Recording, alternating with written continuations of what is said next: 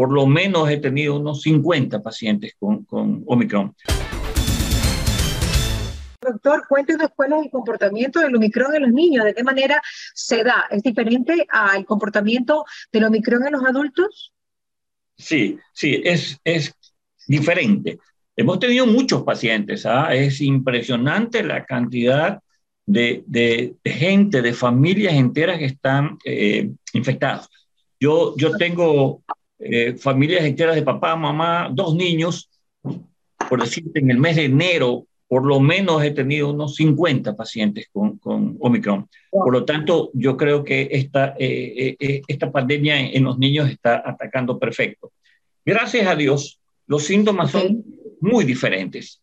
Ya. diferentes. De todos estos pacientes, solamente uno eh, tuvo que ser ingresado por deshidratación, por mucho dolor de cabeza, una niña de 11 años. De ahí todos cursan alrededor de dos o de tres días con dolor de cabeza, con algo de fiebre, 38, 38 y medio, tos, mocos, moquitos, y algunos tienen dolor abdominal que se les afloja el estómago. Pero te cuento que la evolución de ellos son buenas, son muy buenas evoluciones. Después de 72 horas van saliendo paulatinamente y es como que no pasado nada. Ok, ok. Y ellos están conscientes de que estamos en un, en un, mundo de virus y que hay un Omicron y que hay que cuidarse o que realmente el Omicron ha matado a mucha gente. ¿Cómo están los chiquitos? ¿Cómo, qué, qué dicen ellos? Impresionantemente los chiquitos parece que colaboran mucho más que los adultos. ¿Ah, Todos vienen con sus mascarillas, le piden a la mamá sus, mascarillas y algunos de ellos sí tienen, sí tienen ese, ese miedo hacia el COVID por la tanta noticia que ellos receptan y, tienen trastornos a nivel de sueño, trastornos a nivel de comportamiento, trastornos a nivel de apetito, porque es como que les llega tanta información de, de, muertos y de gravedad que no la pueden digerir fácilmente claro. y que me ponen muy tensos, especialmente los adolescentes, las mujeres adolescentes. Las mujeres adolescentes, ¿por qué, Adoc?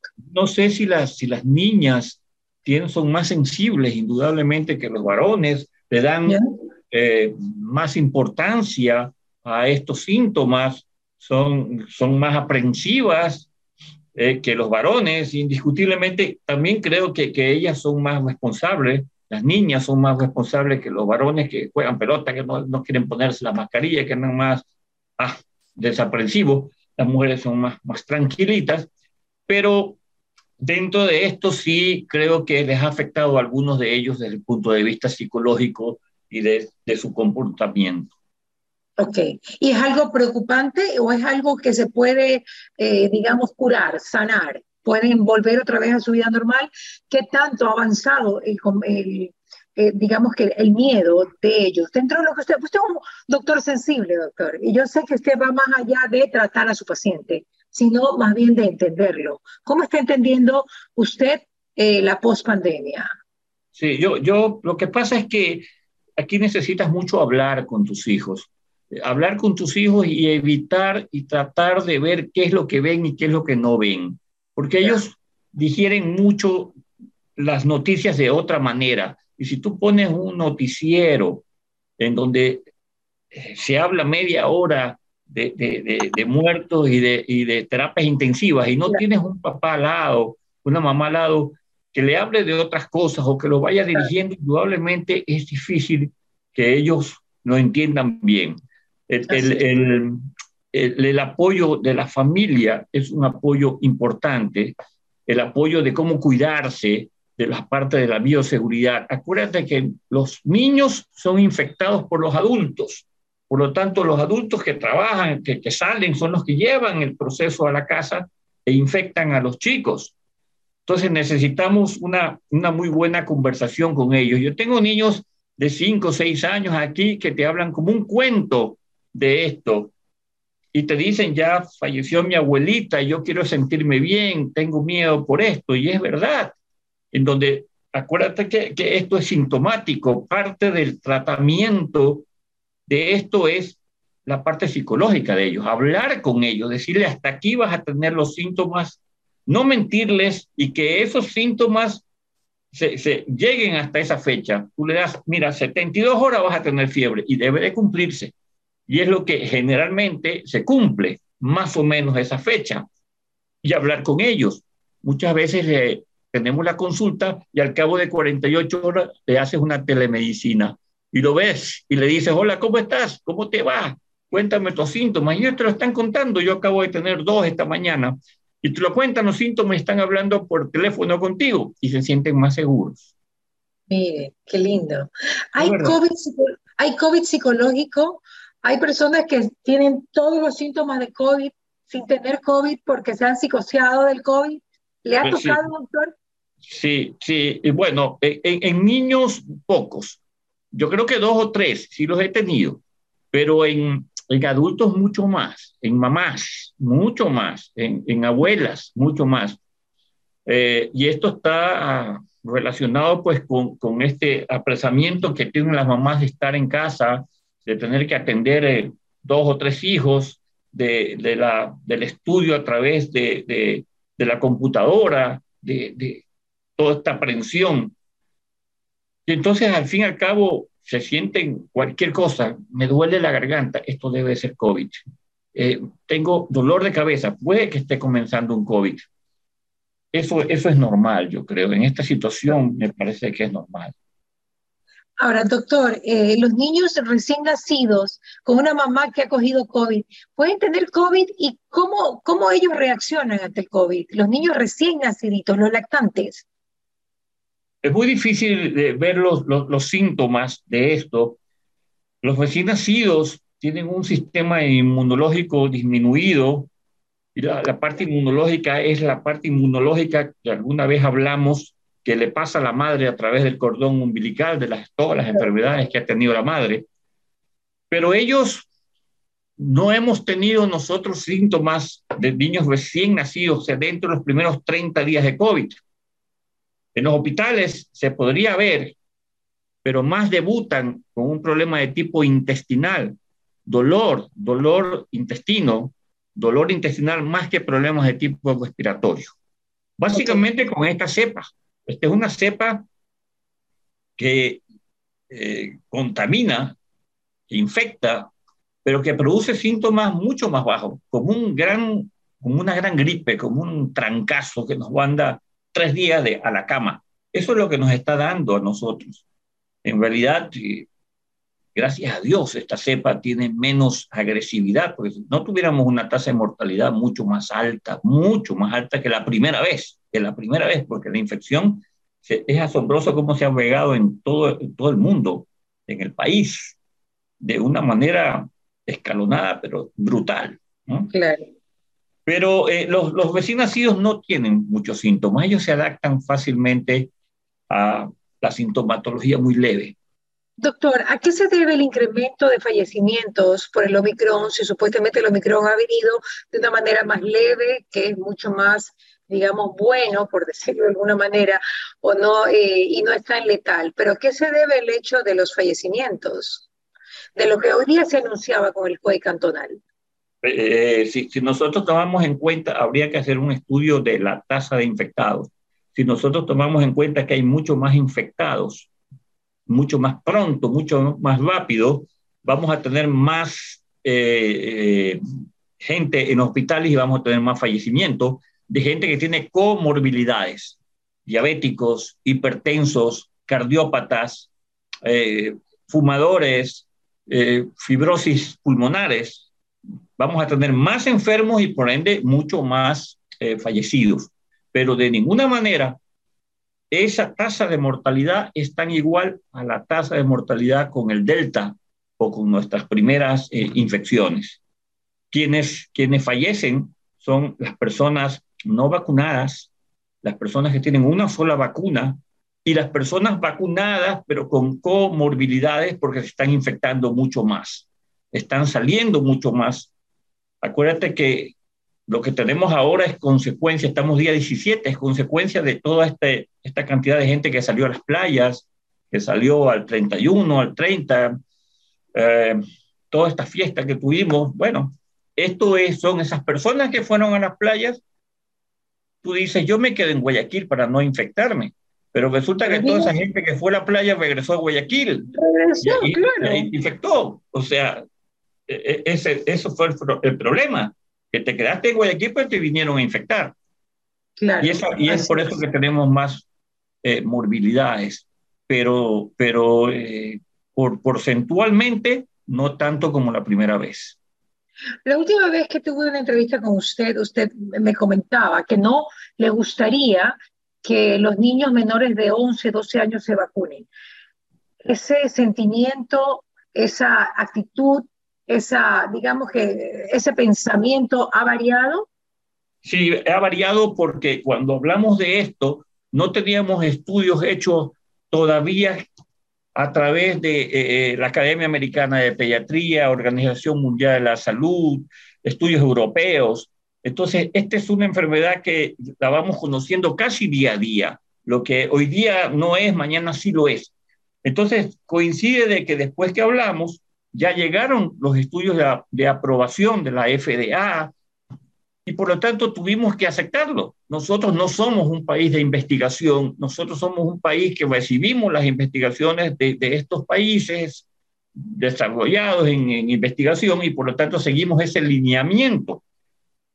Es lo mismo que va a pasar con la vacuna de los niños menores de tres años. Aún no estamos aprobándola nosotros, sino hasta los cinco años, pero de aquí a 15 días probablemente hablemos de nuevo y te voy a decir, sí, ya hay que vacunar niños de tres años siempre tenemos que tener un, un, respaldo de la parte, de la parte médica.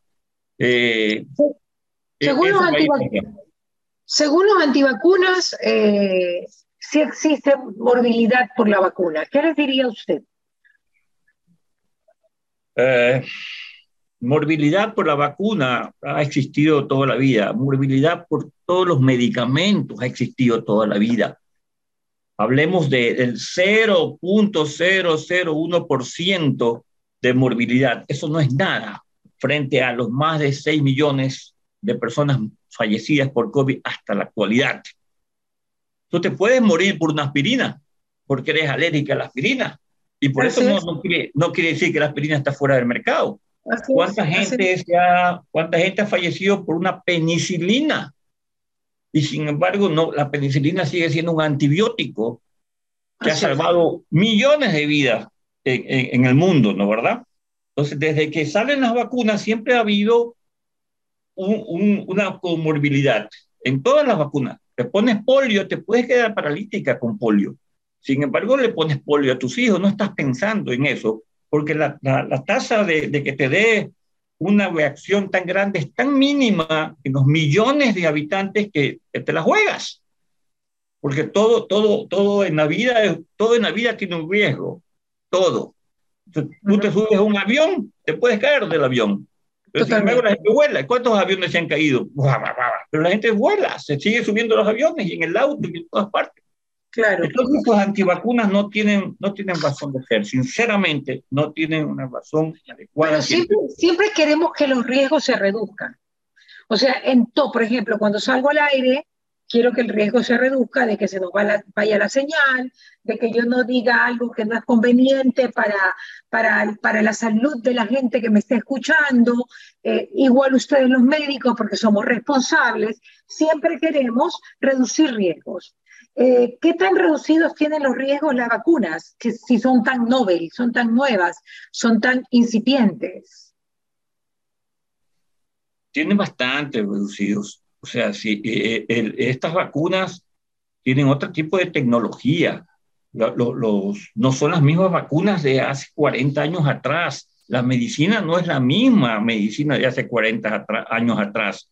Yo escuché a un médico decir que, que hace 40 años el profesor de infectología le había dicho que no deberían de vacunarse niños menores de 5 años con, con, vacunas que estén recién saliendo porque no somos protegidos de India. Eso fue hace 40 años atrás, con un profesor de infectología que tenía 60 años. De ahí acá la ciencia médica ha avanzado muchísimo, las vacunas ya son diferentes completamente. Y no te digo que, que no tengan riesgo, pero los viejos los minimizas. Tú tienes que minimizar los viejos en todo. si, si tú te vas en tu auto a la costa, minimizas el riesgo porque no puedes ir tomada de trago porque te vas a chocar. Tienes que ir con un chofer que esté bien dormido, sin alcohol, sin nada. Estás minimizando los riesgos, pero no hay riesgo cero en ninguna parte del mundo, en nada de lo que tú y en ninguna actividad. No hay riesgo cero. Por lo tanto, estas vacunas, frente a los millones de pacientes eh, muertos en el mundo, eh, tenemos un riesgo mucho más mínimo que, muertos. Pero también se habla de que la vacuna Sinovac no es química y la Pfizer, la Moderna, AstraZeneca son vacunas químicas. Ayer lo escuché en mi grupo familiar y me pareció, digo, Dios mío, estoy orando en el mar, que no me he escuchado todos los días todo lo que hablo. ¿Es verdad que unas son químicas y otras no son químicas? O sea, de pronto se refieren... Que yo sepa, los unos, los unos son agentes mensajeros, pero llevan el mismo virus.